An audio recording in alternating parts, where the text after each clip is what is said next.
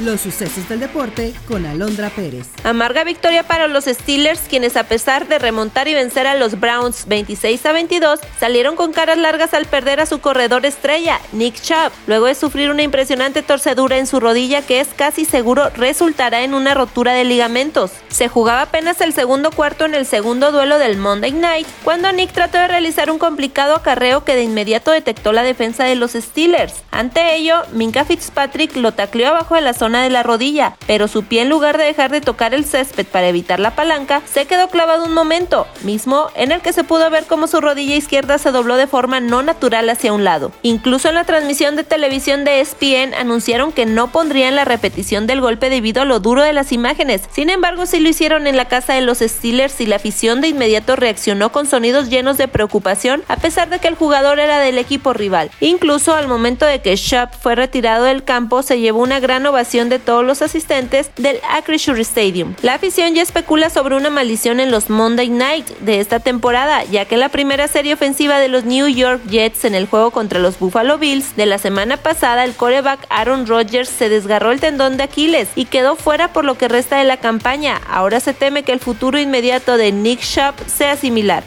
La jornada 1 de la UEFA Champions League comenzará con el Manchester City en busca de conservar el título vigente, mientras que dentro de los 32 equipos calificados a esta edición del certamen se encuentran tres mexicanos, Jorge Sánchez, Irving Chucky Lozano y Santiago Jiménez. El balón comenzará a rodar con el Milán recibiendo al Newcastle el martes a las 10.45 tiempo del centro de la Ciudad de México.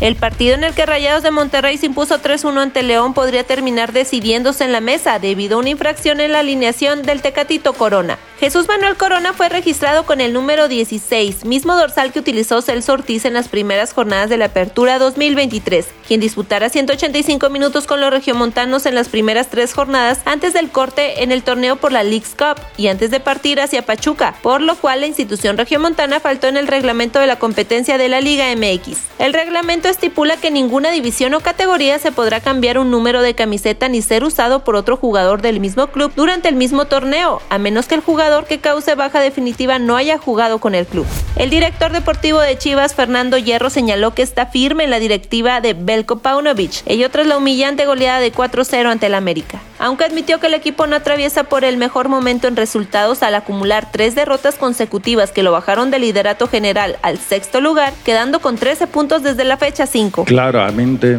no estamos en nuestro mejor momento, es así, a nivel de resultados. Nos duele un resultado porque sé perfectamente lo que le duele al club, a la afición, al entrenador, a los jugadores, y, pero hay una única receta que yo conozco en mi vida y es trabajar. El show alrededor no lo vamos a controlar nunca. Nosotros desde el presidente de Amauri, de mi dirección deportiva, sabemos lo que queremos, sabemos lo que tenemos, sabemos que en estos momentos hay que tener mucha más tranquilidad. El entrenador sabe perfectamente por, por su presidente y su director deportivo que puede trabajar tranquilamente.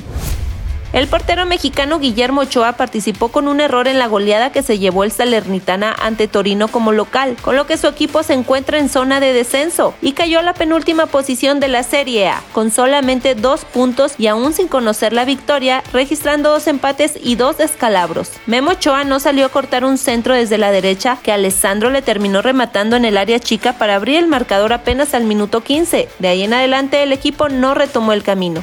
Está usted bien informado. Somos Sucesos Coahuila.